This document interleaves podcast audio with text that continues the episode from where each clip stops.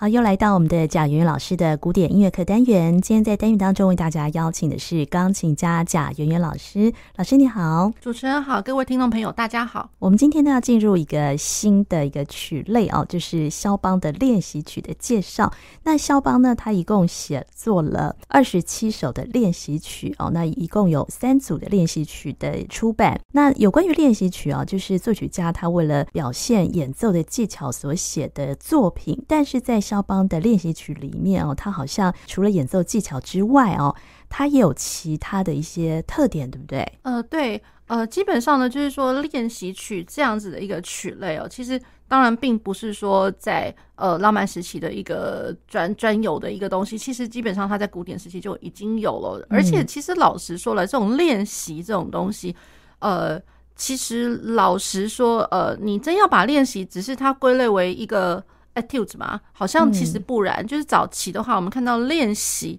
练习曲的练习种类的话，我老实说，呃，嗯、比如说你会看到 Cherny 他可能会写一些，就是他有些会写 a t u d e 有些他会写 The Study of blah blah blah 这样子。哎、欸，那这有什么不同呢？呃，嗯、基本上就是说，只是用一些不同的名字去代表一样的一个意涵，哦、对，一一个目的哦。嗯、那然后更早期的话，老实说，像。最早那 Baroque 时期那个呃 Scarlatti 那个 Domenico Scarlatti 他写了六百多首的那个 Sonata 的时候，那大家如果还记得我们很呃一直 follow 我们的那个节目的话，会记得就是说，其实当时的 Sonata 其实并不是我们现在所谓的 Sonata，它根本也算是一种 study，也就是说，呃 Scarlatti 他可能他就是写了一些需要练习的东西，可是你会觉得哎，它很美很漂亮，对需要练习的东西，然后基本上写给他的那些王公贵族们的一些学生们这样子，那然后呢 c h e r n y c h e r n y 的话，其实因为他算是一个非常伟大的一个钢琴家跟教育家，也是作曲家。是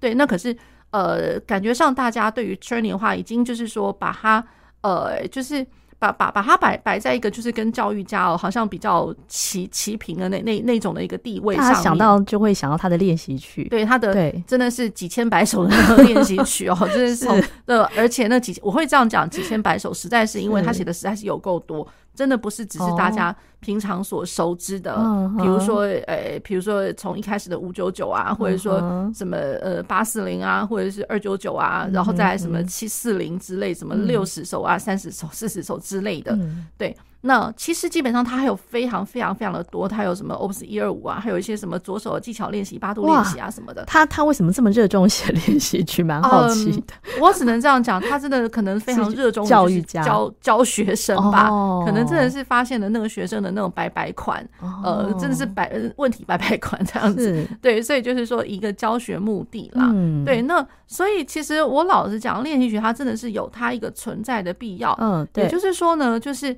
在练习的一个目的哦，当然就是可能大家会觉得说它是很机械的，没有错，它的确是要是要机械。问题是，如果不在最初期的时候已经先把它那个根基先养成、先打好，那我以后我要如何去呃去表达一些就是说我心里面所见所想的？因为其实作曲家们他们在。在写作的时候呢，都会是基于一个，就是呃，就比如说在呃第一个读谱，然后第二个你的手部的一个演奏的技巧，嗯、技巧他会认为就是说你本来早就该有，这是本来就该具备，不是我需要去提及的东西。哦，对，那作曲家们，尤其是一路到了，比如说到了浪漫时期，更甚至是更后面，嗯、大家都会都去讲求的是一个。呃，心灵或精神的层次，或者说乐曲它本身艺术性的一些表现，对。对，都不会有人在讲技巧的，嗯，对，所以呃，老实讲，技巧其实有它非常非常重要存在的这个必要，嗯，然后有些人可能会觉得，就是说，哎，那没关系啊，我就是从一些。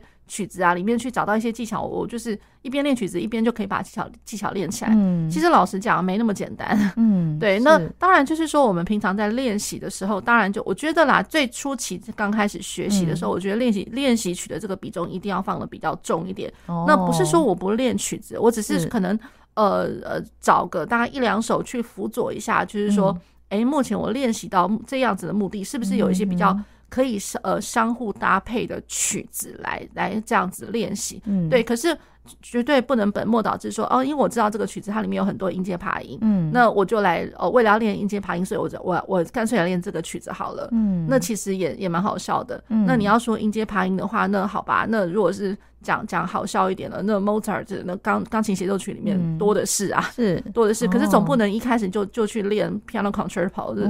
这有点好笑，是对，所以还是要从最基本练习曲开始着手，对，那所以就是说。呃，彻你写了一拖拉库哦，嗯、那我我真的还蛮建议建议呃听众朋友们，如果说真的有呃有心或者说有孩子们会就是在正在学习的哦，对。对，我觉得练习曲的话，其实呃当然去买谱这个是当然很重要。嗯、那然后其实老实说，网络上可以稍微找得到啦，就是说、嗯、呃 c h e r n y 他全部的练习曲的 opus，、那大家只要是很认真的去看到那个全部的那个 opus，然后把那个谱子其实。就也也蛮好玩的，真的就是有人把它放在网络上面，哦，对，有有网站可以找得到，嗯、对，把它所有 opus 的那个呃那个练习曲的那个 opus，那把那个谱子全部都都展开来看一下，嗯、大家就会知道说，哇，我讲的是有多么的重要，因为才会知道，就是说原来。呃，这你把他在教学他的所见所想，嗯、或者说他先预想到的，嗯、他全部都先给你写起来。是，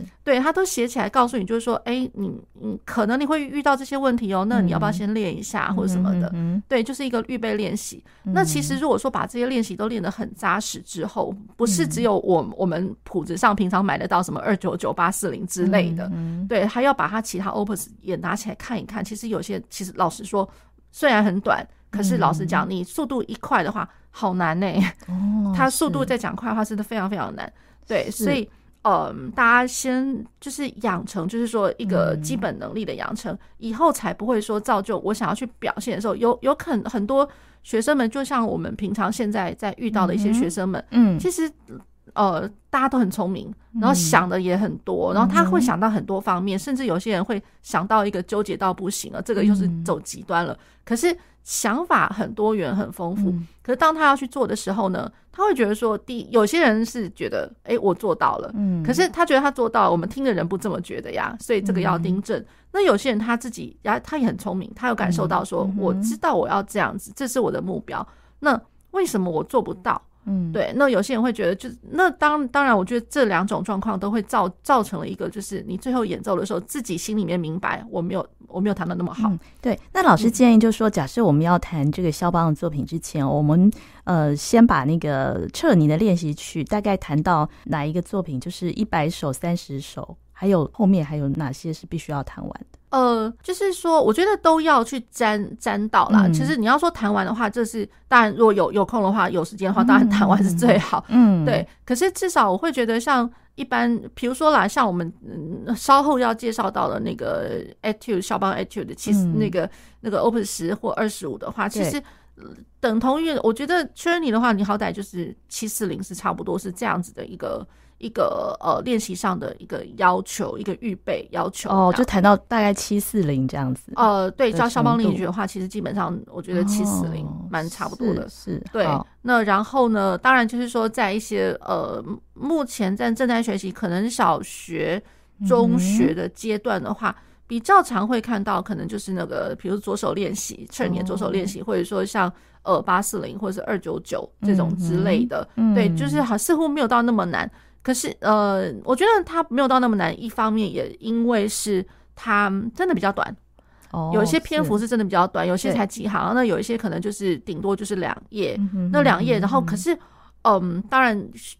学生们啊，有时候会觉得就，就啊，它其实就简单。讲到二九九，可能有些有些比较厉害的学生就觉得它很简单，嗯、可是它有它不简单的地方，因为。呃，大家从来都都去忽略它上面其实有速度的标记。是你如果真的是乖乖的照着它，比如说一个二分音符等于多少的话，那你真的算下去，真的真的很难，弹快很难。是对。好，那我们再回到这个肖邦练习曲哦。那所以肖邦练习曲呢，就相对除了这个技巧而写之外，它也为呃像有旋律、和声、节奏跟情绪哦，这些都在里面，就是是一个有艺术性的作品这样子。是的，嗯呃，也就是说呢，肖邦他他在写这些练习曲的时候，呃，相信他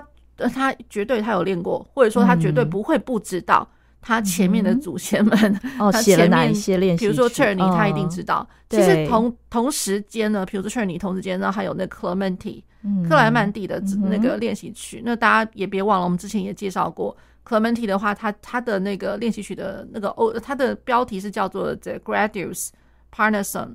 Parnassum 那所以 Gradues 就是 step by step，就是一阶又一阶的。嗯、然后呃 Parnassum 就好像是你要走去那个神殿哦，你会一阶又一阶很神圣、很崇敬的这个。所以基本上是有这样的一个原始的一个意涵。所以基本上在古典时期的呃练习曲的话，好像都会是很有那个目的性，你要练到这个目的性。嗯、那肖邦的话，他会认为就是说，对，嗯、呃，其实他要写的是，他的确有目的。可是他会，他会认为就是说练习的这个目的，嗯，怎么讲呢？就是他他认为就是说这个目的你本来就要该知道了，然后你也需要具备了。那当然，在他的呃曲练习曲每一个练习曲里面，是真的还蛮明确，他会借由就是谱写的乐谱上面呢，他很明确的告诉你说你要练什么，这首曲子的目的是什么。对，那可是更有甚者，就是说大家也别忘别别忘了，我们之前在节目中也提到。肖邦的作品，它只要是小的，它都会带有一些就是不平凡的地方。嗯、那比如说，它有很平稳的歌唱旋律，那也会有就是呃很戏剧张力的部分。然后，当然还有很多艺术性啊，或者说一些和声的氛围。呃，嗯、所以他的练习曲里面，有的时候你会甚至会发现，其实我好像还是需要踩踩 pedal。对，跟我们以前的那个练习曲啊，全部撇开别踩。那我觉得，哎，它有它这个，一旦踩了 pedal，你就知道那个和声啊、声响上面的那个世界真的是非常的丰富多变。嗯、对对，是。好，那我们今天呢要来呃介绍肖邦的练习曲哦，就是先从他的作品十开始介绍。对。作品十的话，它是一八三三年的时候谱写的，基本上它有十二首。嗯，对。那我们可能今天的因为呃时间的关系，可能介绍不了那么多。那我们从第一首的话，第一首大家可以先听听看，他要练什么目的呢？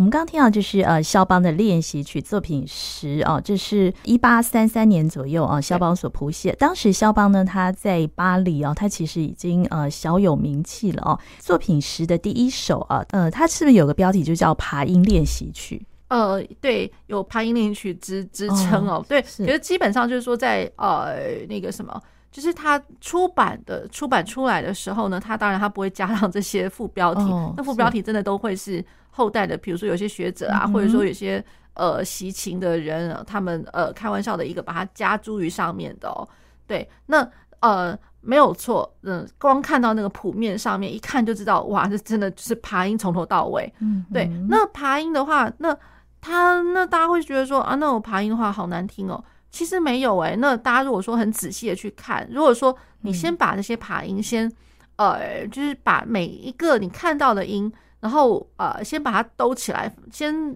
呃，就是我会跟学生们讲，就是说你先把它 put together。那就是会变成和声式的一个弹法。嗯，如果说当你看到不一样的和声的时候，你再再换，再去找找看，哎，不一样的和声呢，到底是从哪些音聚集起来，然后会造造就了这样子一个和声。所以基本上呢，呃，左手的根音其实是很重要的。嗯，那左手根音呢，我必须要知道，就是说，哎，这个和声因为左手根音电力起来的，所以我只要音呃，基本上我看到左手根音我在变。我就知道，哎、欸，上面和声好像有变，那这样我就比较容易去找到它这些和声音到底是谁。嗯，好，那然后呢，大家一定会觉得就是说，哎、欸，这个练爬音，对，右手在练爬音，左手不用练爬音，没有错，左手不用练爬音。对，嗯、可是呢，其实我觉得整个曲子应该来说，它是由左手来带整个的方向，嗯、甚或是你可以很大胆的这样讲。就是说，他左手其实是就是主旋律，而不是右手。哦，对，当然我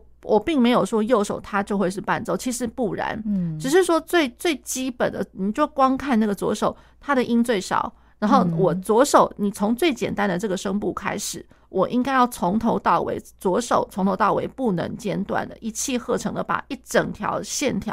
把它记起来，而且就是一一路这样子练起来，而不是说。我以右手为呃为一个重心，嗯嗯，然后我右手为中心的话，那其实我在换和弦的时候，一定会造造成了它的间断，嗯，对我我只要换了一个和弦，我换了一个很很多人真的就是这样走，就是在练这首的时候，我换了一个和声哆，然后发一个中音，升发一个中音，嗦发咪瑞，那好像别人就是说我左手不过就是在帮你变一个呃根音而已。对，可是如果你把左手的这些音哦，哆、发、发、嗦、发、咪、瑞、嗦，如果把它当做是一个旋律的话，那不得了了。左手其实基本上它它可以带动了右手整个整个的一个挪动，而不会因为。呃，看到右手的爬音，加上它的每一个爬音，每一个拍点都小指的部分都给你一个 accent，嗯，那很多人就会因为被那个 accent 给制约了，这个这个这个这个这个这个这个一直一直在做这种很机械式的打拍子，对，那就会忘记其实它的艺术性是来自于左手的带动哆发发嗦，然后。我一边带我的右手自自己自然而然就会被类似是被拱起来的那种那种方向，就整个被被拉起来了。哦，所以它的主要旋律是在左手的根音这样子。我觉得是堆叠起来。对，而且很多人就是因为大家也呃有有些人会知道，就是说对它这个和声铺陈很重要。对，所以和声铺陈基本上因为是左手建立起来的。那如果说左手把那个呃选就是和声的根音当做是旋律，然后呢一一边弹旋律一边去。去想象，就是说，哎，它上面垫着的是什么样子的和声？嗯，这样我就不会，就是说，哎，好像我背错谱或什么的。嗯哼，对，因为其实常常会有学生哦，你教他弹爬音，弹这种就是右手的部分，他可能他可以弹得很精准，嗯，然后也挺厉害，要动要动也也也能动。可是到最后，他有些因为其实后面啦，因为就是这个曲子的话，我们就不用讲什么曲式啦，基本上、嗯、对，那它就是一个练习，对，它就是一个练习的东西。那当然会有一些和声的变化，嗯、那大概中段过后，它的变化是比较大的。哦、那比较大的，有些有些学生真的和声的那个本来行进和声的那种 sense 哦，不是到那么好，常常会断会断片。对，那会断片的话，实在都是因为就是他只是把它想成就是说一级、四级、五级，然后走到哪里走到哪里。对，可是如果说你是一开始先入为主，从左手开始下手去想往上想那个和声的行进。那应该就不会有断片的这种东西存在哦。这所以在练习的时候要特别注意这一点哦。这个左手根音的这个和声的一个进行。对，那当然我的右手的话，因为讲顾名思义爬音嘛，嗯，那爬音的话，我的右手一开始它就是一个非常张开的一个状态，嗯，也就是说我的右手其实。不再仅限于就是说我只能弹八度以内的这个爬音，而是它是以一个开开的位置，就是哆嗦哆咪，所以基本上我的手横竖都是要能够开开到。呃十度的那样那样子一个感觉。嗯嗯、那当然呃有很多呃就是朋友们是手比较小的，可是并不表示说我手比较小，我就这首就弹不了。嗯、所以基本上呢，手比较小的话，这手本来就应该就是要。呃，随时随地都是在张开的一个预备状态，嗯、而不是在手收起来的状态。嗯、就是手掌是打开的，嗯、那打开，然后手掌又很坚固。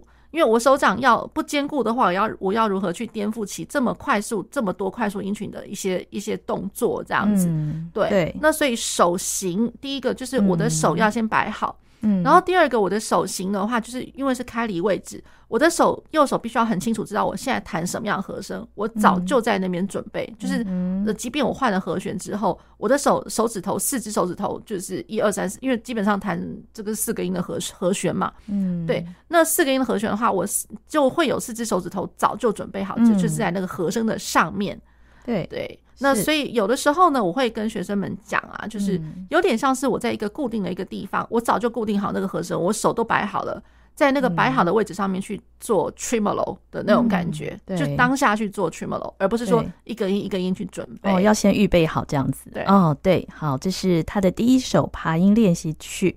那我们接下来再来听他的第二首。嗯，他的第二首的话，其实呃，老实讲。就是呃，你如果单着去练的话，嗯，其实嗯，有些手手比较灵巧一点的小朋友们，或者说学生们，嗯、然后或者说手本他本来在练他在弹的时候，嗯，嗯，本来就轻轻的弹，他不会很重的弹的时候，就是其实这个这个曲子其实可以 run 得很非常漂亮，哦、而且很容易就可以上手。当然，他会有一些比较困难的地方，因为大家会看到他在练什么，他在练一个比较集，就是密集位置的。密集位置的，而且而且上面我还就四三四五五三四三四什么之类的，嗯、就是都是都是半音哎，对半音上去又下来，嗯，上去又下来。好，那所以了，嗯，我觉得就是单就这一首单呃直接切入来练的话，其实好像还好啦，还算还行。嗯、可是真正最难的部分，其实是在于就是说我的。第一首跟第二首，我如果是一连篇的下来弹的时候，嗯、这才真的是见真章。哦，因为其实他原本他的 Opus 这这些，不管 Opus 十或 Opus 二十五，其实当然并不是说他在写作的时候，我一定要连篇的一就弹完。他当然是可以分小一小个一小个呃抽出来弹。可是真的以一个演奏价值来讲的话，嗯、其实它会是一个很大的挑战，而且是一个蛮建议的方法，就是整整个弹完。哦，好，整个弹完，对，就是说我的一去接二，这个就会是最难的，因为我一开始一是很很张开的手，嗯，我的二是很密集，就是挤在一起的手，这是很难，一下子要转换。对，好，那我们就先来听他的第二首。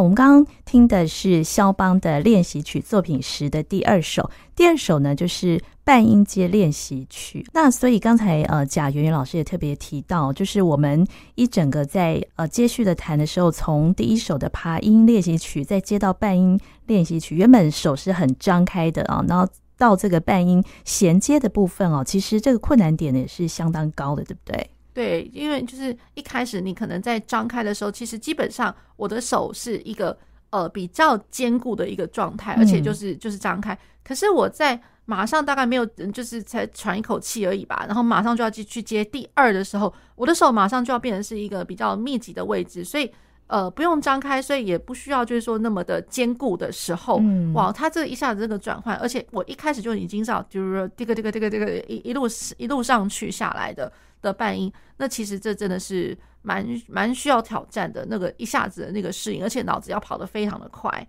嗯，对，有的时候你可能就是脑子跑得不快，然后手指头自己先先哎，就是因为自然的一个反应啊，自己会先往前跑的时候，嗯，那很快的就会觉得哎，好像 out of control 那种感觉，嗯，就是失去失去控制，我不知道那个要怎么跑了那种感觉。嗯，对，所以这个可能是需要很多的一个练习。对对，那然后在弹奏的练习上面，一方面哦，嗯，大家一定会觉得就是说。哎、那反正有有些人的恋情习惯啦，就是一个音一个音一个音的放慢的练习，好像变成就是说我每个手指头都在做重训哦。嗯、那基本上我觉得这个在肖邦练习曲，其实我我老实讲，我自己的教学或者说不管是在什么作品里面，我可能不会这么样教。嗯，对，因为当你一个音一个音的时候，你根本不知道一组一组的是什么样子的关系。嗯，是。对，而且有很多学生是因为这样子的一个训练，然后他完全改不过来。嗯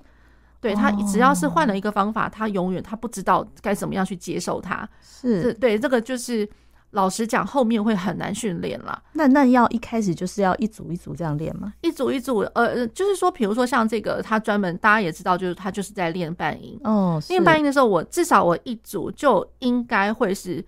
呃，我觉得连四个我都嫌嫌少。我老实讲，嗯、我觉得应该就是以一个大拍，就是说至少是八个，嗯、或者说一个小节就是为一组。这样子来练，嗯、这样才会比较比较不会辛苦。嗯，对。如果说把这首曲子当做是打字机那样子的手指头重训，那真的是练死了，然后手都酸死了。哦，对。那所以应该来讲，我觉得就是放松了弹，而且是没有一开始就要很慢的速度，没有，绝对没有。我觉得就是只是稍微慢一点，稍微而已。那基本上先去抓到了他的左手当当当当。是这样子的一个，这就已经是两个小节了，四四拍了两个小节了。嗯，对。那所以以这样子的一个嗯左手下的一个时间点啦，就是这样来讲，它的 tempo 是这样子。嗯、那我的右手可能就会变成，就是说我一次就是稍微只是稍微慢一点点，哒哒这个这个这个这个这个这个这个这个这个这个这个这个这个，然后就是一句又一句，一次又一次，就是以一句为一个单位，一次又一次的放松的练习，练到真的不会。错为止，嗯，对，对，这他绝对会是要一组一组的练。那然后呢，嗯、我的呃那个手哦，因为其实他这首曲子它难还难在于一个，我的三四五指是要管上面稀里呼噜的那种半音，嗯，那我的手的下面一指二指基本上都是在管和声，对对，那所以它造就了其实它会是一个像是三声部的东西。哦、那和声的话，那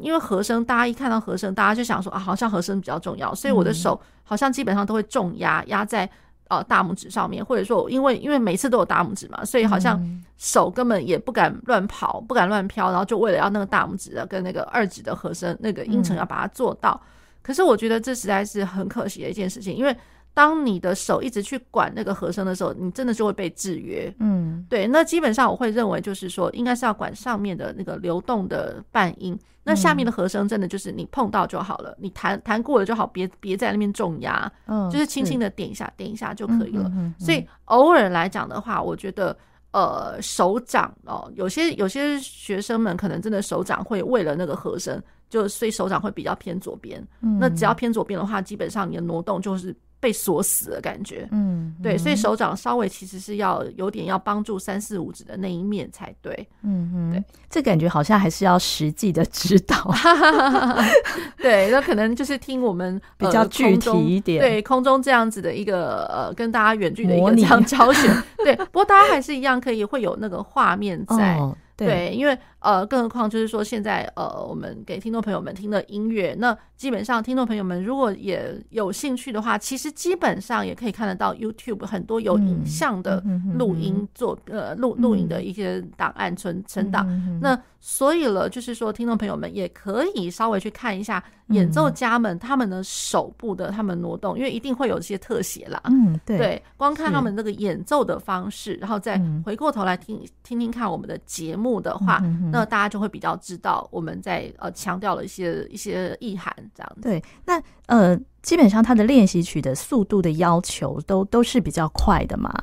呃，稍微，呃，这两首都是比较快的。对，稍微，因为、嗯、因为老实说，就是呃，当然这个速度上面的话。不应该不尽然是肖邦给，应该是他，比如说他的学生，因为他有非常多优秀的学生，还有一些后后世后后代很优秀的钢琴家，他们大家大家其实都都当过就是校订那个呃肖邦练习曲的一个编者，就是不同的，大家会发现不同版本、不同出版社，哎，怎么好像编的人也不一样？那主编的人他们可能会加入加注一些自己个人的一个意识，然后他们会很。呃，建议就是说，哎，建议这个曲子就是要多快。嗯，那我觉得基本上还可以，呃，看到，比如说像一些版本哦，我我觉得还蛮推荐，就是说肖邦的他的学生米库里，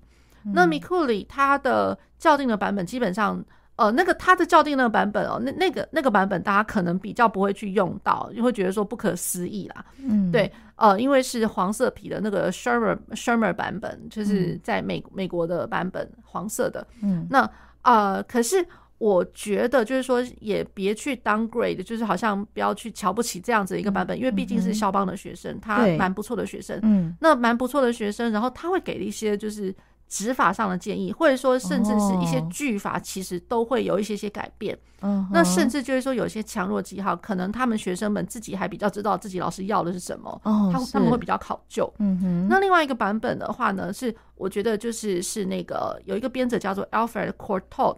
那 Cortot 这是一个当今非常就是当然他呃不是现在还存在的，对，就是呃他在呃他是一个非常厉害的一个钢琴家，那当代的钢琴家，然后他自己也有去校订了这样子的一个版本肖邦夜曲，甚至在这个版本里面呢，他会在每一个曲子的前面会告诉你一些。哎，我们就是这个曲子他，他他告诉你在练什么，所以我就先给你一些你应该要先具备的一些基本的练习。哦，对，所以会发现 Cortot 的版本那个文字都很很长。哦，他会解说的很详细，这样对，非常的详细。哦，可是我觉得是一个呃很很棒的一个参考。那大家会觉得说，那 Cortot 他其实他。法法国人啊，那那基本上上面都法文，我哪看得懂？嗯、那我觉得现在其实科技也蛮发达，也蛮简单的、啊，就把那那那个翻译一下，翻译下 来。对，就是现在有翻译翻译软体这么多，嗯、对啊，那其实很容易就可以知道他的翻翻译，他他要的是什么。哦，是，对。那我们一般用的那个什么原点版呢？那个呃，我觉得。比如说像肖邦的，如果原点版如果是指那个呃灰色皮的那个 Henley、嗯、呃 Henley 的这个版本的话，基本上 Henley 这个版本在肖邦，它大概是一九七零年左右，就是呃再怎么样也比。嗯，怎么说？再再怎么样也比我们之前有些老师们习惯用 Paderewski 那个大概是一九五几年的时候流通的。嗯、对，那 Paderewski 在那时候在 Henley 版本还没有还没有开始流通之前，那大家当然就是习惯都是用那个。嗯、那 Paderewski 的话，哦、老实说，有的时候当然它是蛮蛮考究的，然后还有一些句法上面，那可是 pedal 上面或许就是我觉得嗯，可以可以稍微考量一下这样。那然后 Henley 版本是他们会觉得，因为比较新嘛，然后大家会比较去觉得，就是说，哎，因为是新的版本，然后比较去考究这样子，嗯，对，然后它它又是更更原汁原味了这样子，这样来说，那我会觉得，嗯，除了 Henley 的版本之外，那其实还可以再更加参考呃另外一个版本，也就是。最近大家会知道是一个黄色皮的，叫波兰国家版。哦，那波兰国家版基本上就是上次那个肖邦大赛的时候，嗯，那呃就是肖邦的那个协会呢，他们一开始就是着手于就是说找找寻一些学者，然后很认真的再重新编撰了那个所有肖邦的作品，肖邦作曲全集这样子。是对，所以我会觉得，因为年份越靠近现在，它就越讲究。对，所以我会觉得我比较倾向于就是说，呃，越呃比较靠近现在讲究的这样子的一些版本。嗯、对，那在这个呃肖邦国际大赛的时候，如果说嗯他抽到的曲目是肖邦练习曲的话，通常也是一整组要全部弹完吗？还是、呃、基本上不是？大家如果看到肖邦大赛的话，它基本上应该是选曲。哦、对，呃，不可能就是说让他全部弹完。哦，对，这个是有那个参赛者自己决定还是？对，是自由决定。他可能就会告诉你，就是说我这一轮我必须要你去弹什么样子的曲类。哦，比如说这一轮我需要你去弹到肖邦练习曲，练习曲十十跟二十五，那你可能就都都要去抽自自己去选择你想要去弹哪一首。哦，对，基本上只有一首而已。哦，只有一首。对，那因为基本上他们每一轮每一轮都有不同曲类的一些呃规规范这样。哦，是，好。那这是我们今天为大家介绍肖邦的练习曲作品十，我们介绍了他的前面的两首爬音练习曲跟半音阶的练习曲。那我们呃在下周还会继续为大家介绍呃作品十的其他的练习曲。那我们今天也非常谢谢贾圆圆老师，谢谢主持人，谢谢各位听众朋友。我们最后呢，再为大家选播的是肖邦练习曲作品十的第三首，它另外的一个标题呢就是别离曲。嗯